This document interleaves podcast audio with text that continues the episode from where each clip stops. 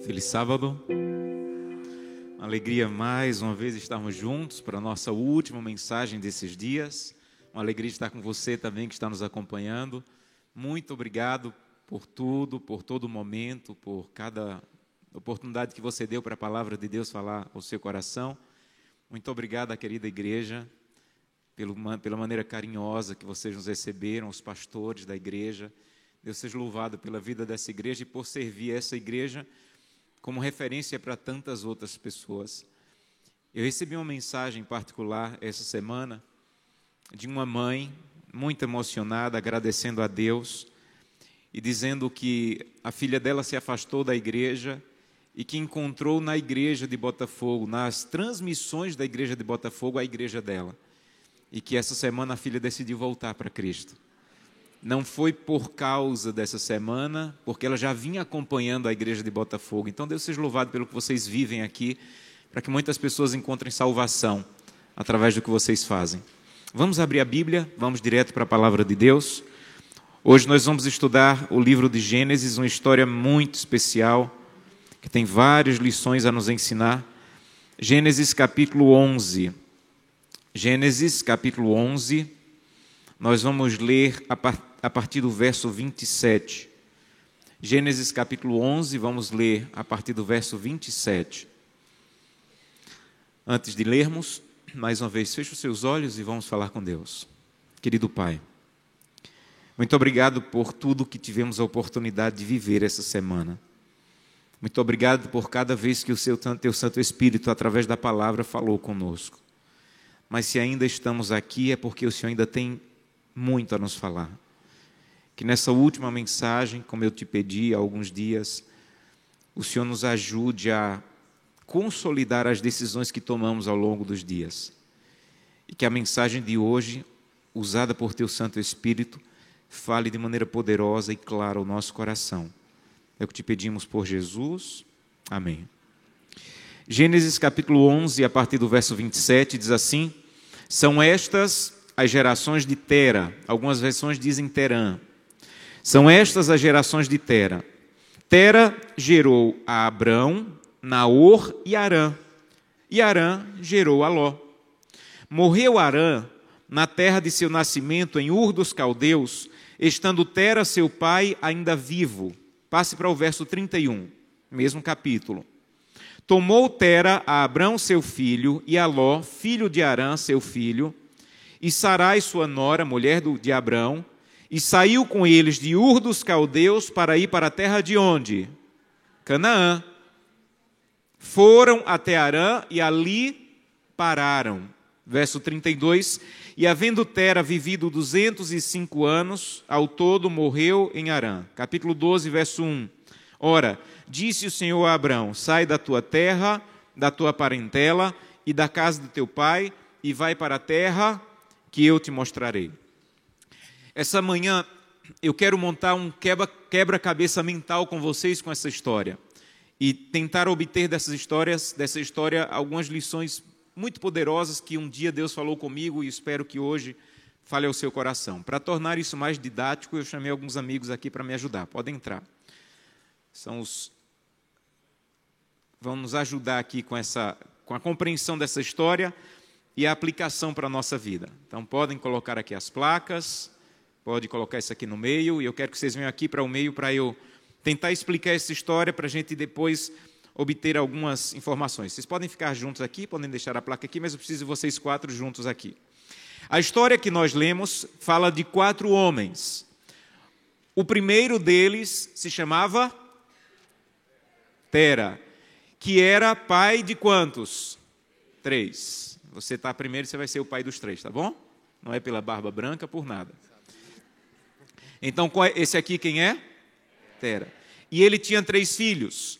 Um dos filhos, o mais conhecido, o mais famoso, se chamava Abraão. Mas ele teve um outro filho, se chamava Naor, e um outro filho que se chamava Arã. Então Tera tinha três filhos: Abraão, que depois se tornou Abraão, Naor e Arã. Mas o texto bíblico diz que eles moravam numa cidade chamada Ur dos Caldeus. E o texto também faz questão de dizer que nessa cidade de Ur dos Caldeus, Tera passou por um momento terrível, uma dor muito grande. Um dos seus filhos morreu quando eles ainda moravam na cidade de Ur dos Caldeus. Como era o nome do filho que morreu? Quem é Arã aí? Arã, morreu.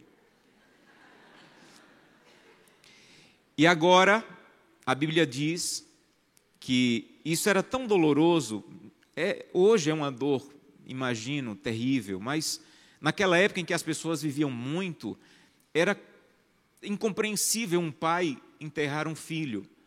Por isso a Bíblia faz questão de destacar que ele perdeu um filho. E eles moravam numa terra muito ímpia, chamada Ur dos Caldeus, e Deus fez um chamado para um dos filhos de Tera. Como era o nome dos filhos? Quem é Abraão aqui? Então Deus disse assim: Abraão, eu não quero você aqui. Eu vou levar você para a terra de Canaã. E o irmão de Abraão não quis ouvir a voz de Deus. A Bíblia diz que o pai de Abraão, sim, saiu da terra de Ur dos Caldeus e acompanhou o chamado de Abraão. Isso é um ponto da história que às vezes a gente não percebe. Mas Abraão não saiu sozinho da terra de Ur dos Caldeus. A Bíblia diz que o pai dele acompanhou, mas o irmão dele, Naor, nunca saiu de Ur dos Caldeus. Quem é Naor aqui? Naor fez uma má escolha. Pode ir. E a Bíblia diz que eles saíram de Ur dos Caldeus, mas Deus queria que eles fossem para onde? para Canaã. Mas o texto bíblico diz, eu não sei se você notou, que eles não chegaram em Canaã, eles pararam numa cidade chamada. Como é o nome do irmão de Abraão que morreu? Interessante, o mesmo nome da cidade. A Bíblia diz que eles pararam aqui e nessa cidade de Arã, o pai de Abraão morreu. E quando ele estava em Arã, agora sem seu pai, Deus fez um novo chamado para Abraão. Ele disse: Abraão, eu não chamei você para Arã. Eu não tirei você de Ur dos Caldeus para você parar em Arã. Eu quero que você saia de Arã. Deus renovou o chamado de Abraão e disse: Você tem que ir para onde? Obrigado. Claro até aqui? Nós vamos renomear essas cidades. Ur dos Caldeus, nós vamos chamar de terra da impiedade. Representa bem Ur dos Caldeus. Sempre que a Bíblia quer falar de impiedade, até no livro do Apocalipse, a Bíblia fala da terra de Ur dos Caldeus, que é onde começou Babilônia. Então, sempre que a Bíblia fala de impiedade, distância de Deus, pecado, a Bíblia usa a ilustração de Ur dos Caldeus. Ur dos Caldeus era uma cidade muito avançada para a época. Para você ter ideia, os arqueólogos dizem que já existia água encanada em Ur dos Caldeus. Era uma cidade próspera, era uma cidade grandiosa, mas era uma cidade ímpia. E Deus disse a Abraão: Eu não quero você na impiedade. Eu quero que você se levante e saia da terra da impiedade. E Abraão saiu, como nós vimos. Mas ele chegou numa cidade e ali ele parou parou onde Deus não queria que ele tivesse parado. Por isso vamos chamar Arã de terra da frieza, onde por algum motivo, não sabemos bem qual, por algum motivo a caminhada de Abraão parou. Nós não sabemos se porque o pai dele ligou o nome da cidade ao filho que havia morrido em Ur, não sabemos. O que nós sabemos é que a caminhada de Abraão para Canaã parou na terra da frieza, em Arã. E nós vamos chamar Canaã essa manhã de a terra da promessa, que realmente é um é um bom símbolo. Quando a Bíblia fala da Nova Jerusalém, ela liga a ideia de Canaã, dessa saída de Abraão, da terra da impiedade para a terra da promessa. Quais são as lições que Deus pode nos ensinar com essas histórias hoje? Primeira coisa que eu queria que você gravasse no teu coração. Deus tem um chamado para você. Deus quer que você saia da terra da impiedade. Eu não sei exatamente em que momento espiritual você está ou não está, mas é provável que eu esteja falando aqui nessa igreja hoje pela manhã, ou alguém que está nos acompanhando pelo vídeo, para alguém que ainda está na terra da impiedade. Sabe o que acontece na terra, na terra da impiedade? Você começa a gostar da terra da impiedade. Porque acontece uma coisa na impiedade: é que você começa a confundir prazer com alegria. A terra da impiedade é uma terra que dá prazer. O que você experimenta com bebidas, com drogas, com sexo, com promiscuidade, o que você experimenta nisso dá prazer. A tragédia é que você começa a confundir prazer com alegria. E o que a terra da impiedade dá não é prazer. Mais de uma pessoa já me disse, pastor, eu deito à noite coloco a minha cabeça no travesseiro, eu tenho diversão, eu tenho recursos, eu tenho casa, eu tenho trabalho, mas quando eu deito a cabeça na, no travesseiro à noite, eu não tenho paz. Porque a terra da impiedade pode trazer diversão, promiscuidade, mas não pode trazer paz nem alegria. Um dia, um rapaz estava no hotel e ele estudava naquela cidade, por isso que ele morava numa pensão, um pequeno hotel. E na sexta-feira à noite, quando ele estava jantando ali no refeitório do hotel, umas meninas estavam ali no hotel também, mas para ir para as festas. Era um final de semana de muitas festas naquela cidade. E quando ele terminou de jantar, ele foi para o quarto, dormir para no outro dia ir para a igreja. Era um adventista. E daqui a pouco, uma das meninas que estava lá no refeitório bateu na porta do quarto dele. Ele abriu, ela disse assim: Olha, eu não lhe conheço, você não me conhece, e eu quero passar a noite com você, sem nenhum compromisso. E foi assim direto, não passou nem manteiga. E ele disse assim: Olha, eu estou aqui não é porque eu vim para a festa, eu estou aqui porque eu estudo aqui e eu sou cristão, tomei outras decisões para a minha vida e eu não quero passar a noite com você. E fechou a porta. Com dois minutos ela voltou, bateu de novo na porta e disse assim: Qual é o problema? Eu sou feia ou você não gosta? E ele disse assim: Olha, nem você é feia e eu gosto. Mas eu vou repetir, eu peço que você me respeite, não bata mais aqui. Eu tomei outras decisões para a minha vida, eu fiz outras escolhas para a minha vida. Eu estou me preparando para dormir, amanhã cedo eu vou para a igreja, não bata mais aqui. E fechou a porta. E no outro dia pela manhã, por baixo da porta, ela havia colocado um bilhete que ele guarda com muito carinho, em que ela dizia assim: Eu já fui cristã, mas me afastei. E não está valendo a pena, eu não sou mais feliz. Muito obrigado. Ontem você me ensinou uma grande lição. Não importa se você tem diversão, não importa se você tem prazer, se você está na terra da impiedade, você está comendo lama, pensando que é água. Você deita à noite, você pergunta o que falta, o que falta é que tem um vazio no teu coração, que só a presença de Deus. Então, o convite de Deus para você essa manhã é saia da terra da impiedade. Um dia eu levei os meus filhos para a praia e eles ficaram numa, quando pequenos, eles gostavam dessas praias que tem as piscinas ali com os peixinhos. E perto da nossa casa tinha uma praia assim onde morávamos em Salvador. E eu comprei um baldezinho, eu comprei uma redinha e eles ficaram a manhã inteira pegando esses peixinhos ali na piscina. Colocaram areia no balde, colocaram água do mar, colocaram pedrinhas e todo peixinho que eles pegavam colocavam no balde. Quando deu a hora de ir embora, eu disse assim: Olha, deu a hora, vamos embora, coloquem os peixinhos de volta no mar e nós vamos para casa. Eles olharam para mim e disseram: Não, papai, agora eles são nossos, eles são do balde, vamos levar para casa. Eu pensei: Agora eu estou com um problema. Eu não expliquei para os meus filhos que era uma brincadeira e que eles tinham que levar de volta para o mar. E eles disseram: Não, papai, aqui é a casa deles agora. Já tem água do mar, já tem terra do mar, já tem pedra do mar, eles vão viver aqui agora. E eu argumentei de um jeito, argumentei de outro, e eles, não, papai, eles são nossos, e nós passamos o dia aqui, a casinha deles agora é aqui. E eu disse assim, filhos, olha para o oceano. Olha a imensidão do oceano. Vocês acham que um peixinho criado para o oceano vai ser feliz num balde? Vocês acham que, mesmo parecido, tem água do oceano, tem terra do oceano, tem pedra do oceano, mas é um balde? E os peixinhos que vocês pegaram não foram criados para um balde, eles foram criados para o oceano. E esse foi o argumento que convenceu os meus filhos a colocar o peixinho de volta. Quando Deus criou você, Deus não criou você para um balde. Promiscuidade, impiedade, drogas, bebida, distância de Deus é um balde. E tem gente que está vivendo num balde, achando que é um oceano. E quando você sai da terra da impiedade, você enxerga que tinha um oceano que você estava, você está vivendo num balde. Então, o primeiro convite dessa história para você é: talvez você seja filho da igreja, filho de um adventista. Os teus pais estão indo para Canaã e você decidiu ficar em Ur dos Caldeus. Os teus amigos da igreja estão indo para Canaã e você decidiu parar em Ur dos Caldeus, na terra da impiedade. Tem muito para aproveitar em Ur dos Caldeus. Eu não vou negar, há muito que aproveitar, mas é um balde. Não vai satisfazer você. Você sempre vai ser vazio e quanto mais você aproveita a impiedade, mais vazio você fica. Então, primeira lição dessa manhã: em nome da autoridade bíblica, em nome do amor de Jesus Cristo na cruz do Calvário, saia da terra da impiedade. Não deixa teus pais irem sozinhos para Canaã, não deixa os teus amigos irem sozinhos para Canaã.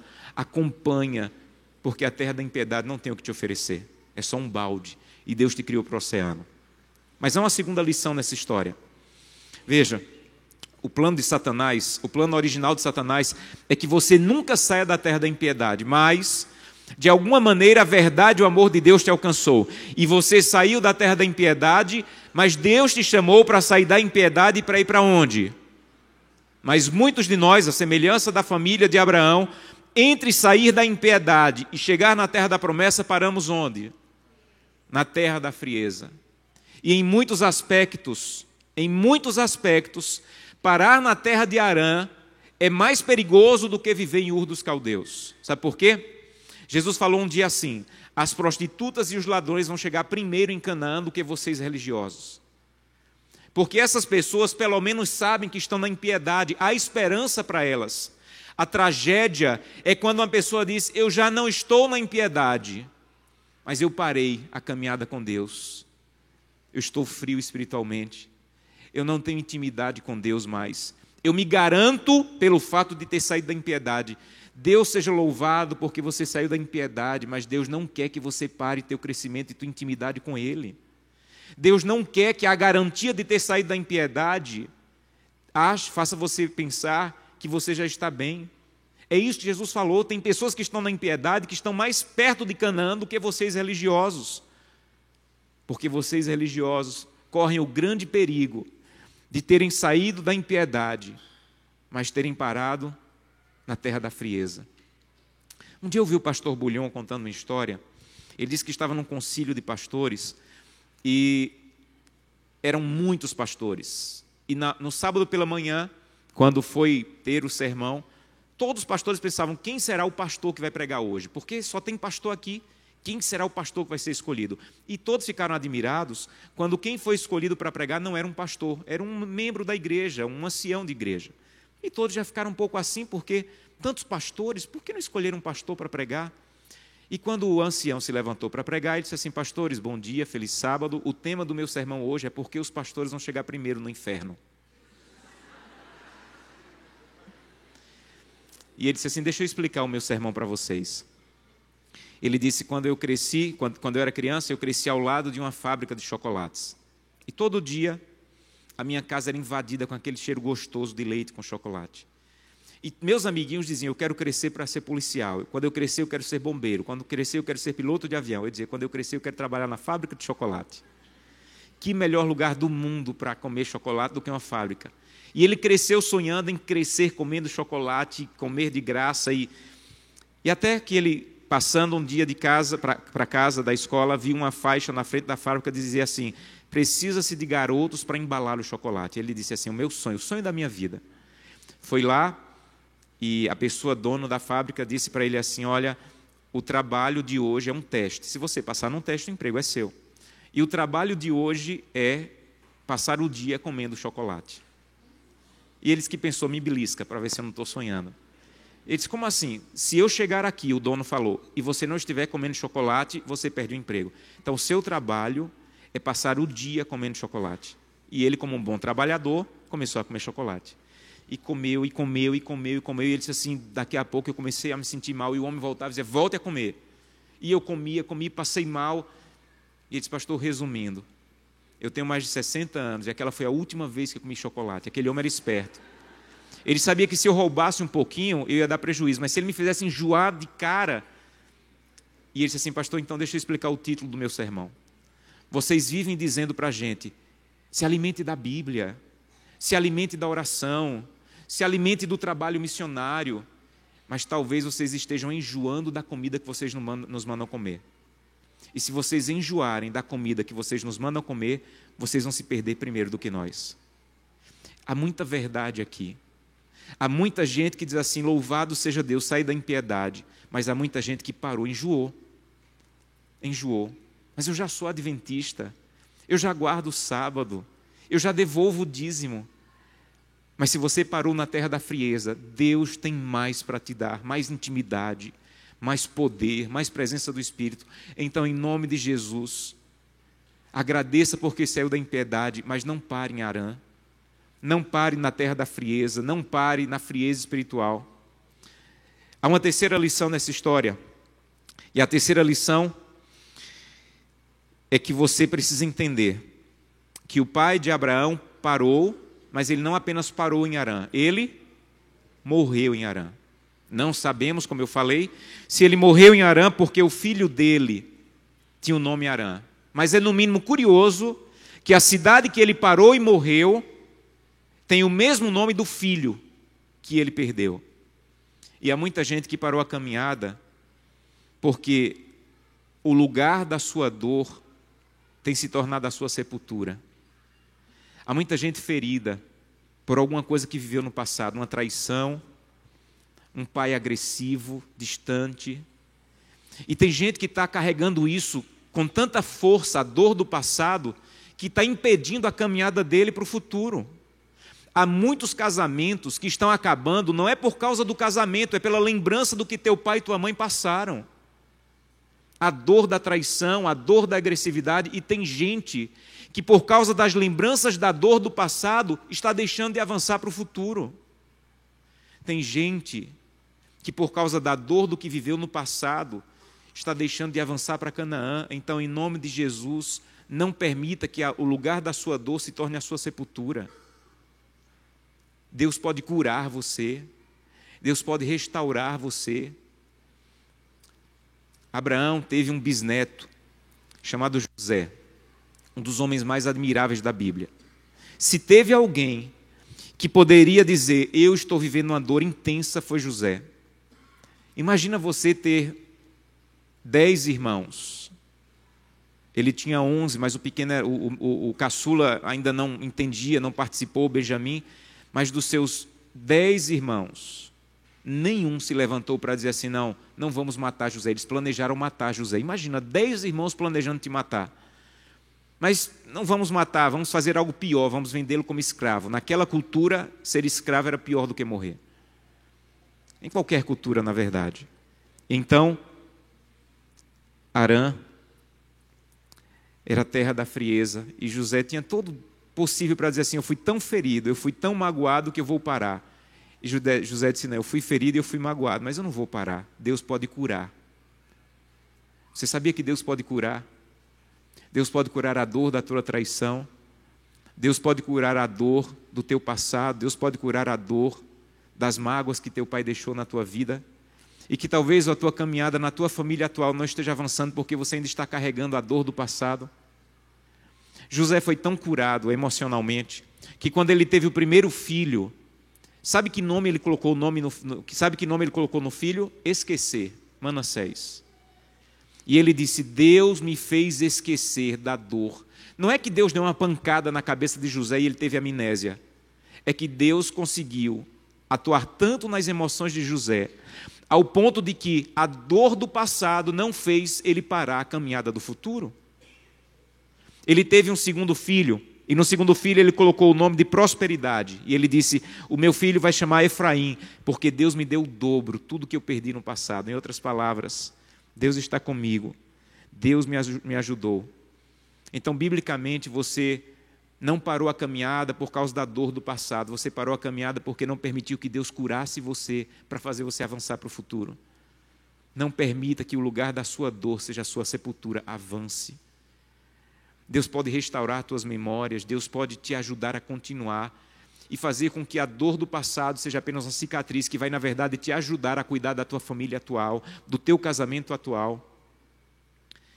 Uma jovem um dia foi procurar uma ajuda em um psicólogo, porque já por três vezes ela estava em divórcio, com três pessoas diferentes. E o psicólogo perguntou assim: qual é a lembrança mais antiga que você tem do casamento dos seus pais? E ela disse: a lembrança mais antiga é que toda vez que meus pais brigavam, eles tiravam a aliança, jogavam na parede e diziam: Não quero mais você. E ela não conseguia avançar, porque a memória dela dizia: quando tiver um problema no casamento, faz igual aos teus pais. Pega a aliança, joga na parede e diz: Eu não quero mais você. Enquanto ela não abandonasse a história destrutiva dos pais, ela nunca conseguiria avançar na história que Deus poderia escrever para a vida dela. E há muitas pessoas que estão fazendo igual o pai de Abraão, morrendo no lugar da dor. E Deus não quer que você morra no lugar da tua dor, Ele quer que você avance. Mas tem uma outra lição muito profunda nessa história. Quando o pai de Abraão morreu, a Bíblia diz que Deus disse assim: Abraão, teu irmão ficou na terra da impiedade, o teu pai parou na terra da frieza, mas eu não quero você aqui. Eu quero que você chegue mais longe do que seu pai. Eu quero que você vá para a terra de Canaã. Para mim, essa é uma das lições que mais falam ao meu coração. Você precisa chegar mais longe do que seu pai. Talvez você seja filho de um pai que espiritualmente não tinha compromissos com Deus. Talvez você seja filho de um pai que foi infiel à sua esposa. Deus está dizendo assim: você pode chegar mais longe do que seu pai. Há uma forte tendência de repetirmos o ciclo de erros dos nossos pais.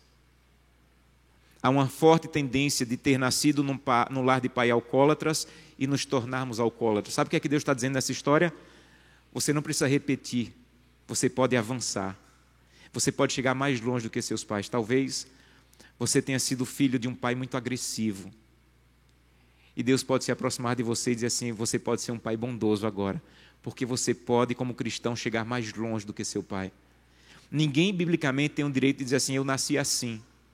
É por isso que a Bíblia diz que quando a gente se encontra com Cristo, nós temos um novo nascimento oferecido. Sabe por que você tem um novo nascimento? Porque Deus está dizendo assim: você pode romper com a história do teu primeiro nascimento. Um pai agressivo, um pai distante, um pai frio espiritualmente, um pai que não tinha compromisso com Deus, você pode chegar mais longe do que seu pai. Sabem, eu tenho pedido isso a Deus. Eu tenho um pai cristão, mas sabe o que é que Deus tem me dito? Você ainda pode chegar como pai mais longe do que seu pai chegou com você. Se em algum aspecto teu pai parou em Arã, eu posso conduzir você para Canaã. Então não pare onde teu pai parou. Vá mais além. Em minha casa, geralmente não tinha o culto familiar. Na casa dos meus pais. Nós não fomos criados com um culto familiar. E quando eu tive os meus filhos, eu só sabia criar filhos do jeito que meus pais nos criaram. E quando a minha primeira filha nasceu, eu estava dirigindo, agradecendo a Deus, louvando a Deus pela vida dela. E eu disse assim para Deus: Senhor, muito obrigado por ser pai, pela bênção da, da minha filha. E eu quero que ela seja mais do que eu, que ela trabalhe para a tua causa mais do que eu, que ela seja do Senhor mais do que eu. E sabe quando o Espírito Santo se aproxima? E ele se aproximou e disse assim: Olha, tudo que você está pedindo para tua filha é muito bonito, mas nada vai acontecer. E eu tomei um choque. E ele disse: Na tua casa não tem culto familiar. Você precisa chegar mais longe do que seu pai chegou com você. Coloque em ordem o culto familiar na tua casa. E a partir daquele dia, o culto familiar se tornou uma lei na nossa casa porque eu preciso chegar com os meus filhos mais longe do que o meu pai chegou. No meu caso, a minha família parou em Arã. E Deus disse assim: Mas você não precisa parar em Arã, porque você é de onde? Você é de Canaã. Então, sabe o que Deus está dizendo para você? Você não é vítima do passado. Você pode mudar as circunstâncias. Deus tem um plano para você. Deus quer que você avance para Canaã. Sabe o que é que essa mensagem me ensina? Não importa se você nasceu na terra da impiedade, não importa se você parou na terra da frieza, Deus tem uma Canaã celestial esperando por você. Então saia da impiedade, não pare na terra da frieza. Se você disser assim, pastor, faz um resumo dos sermões desses dez dias. Esse é o resumo. Eu convidei você a não viver na impiedade, mas eu também convidei você a não parar a tua caminhada espiritual caminhada espiritual não termina quando dez dias de oração terminam. Você precisa avançar porque nós ainda não chegamos em Canaã. Nós ainda temos mais. Abra sua Bíblia, o último texto dessa manhã, Salmo capítulo 87. Salmo capítulo 87. Esse é um bonito salmo que tem uma lição ligada ao tema dessa manhã. Salmo 87, versos 3 em diante, diz o seguinte: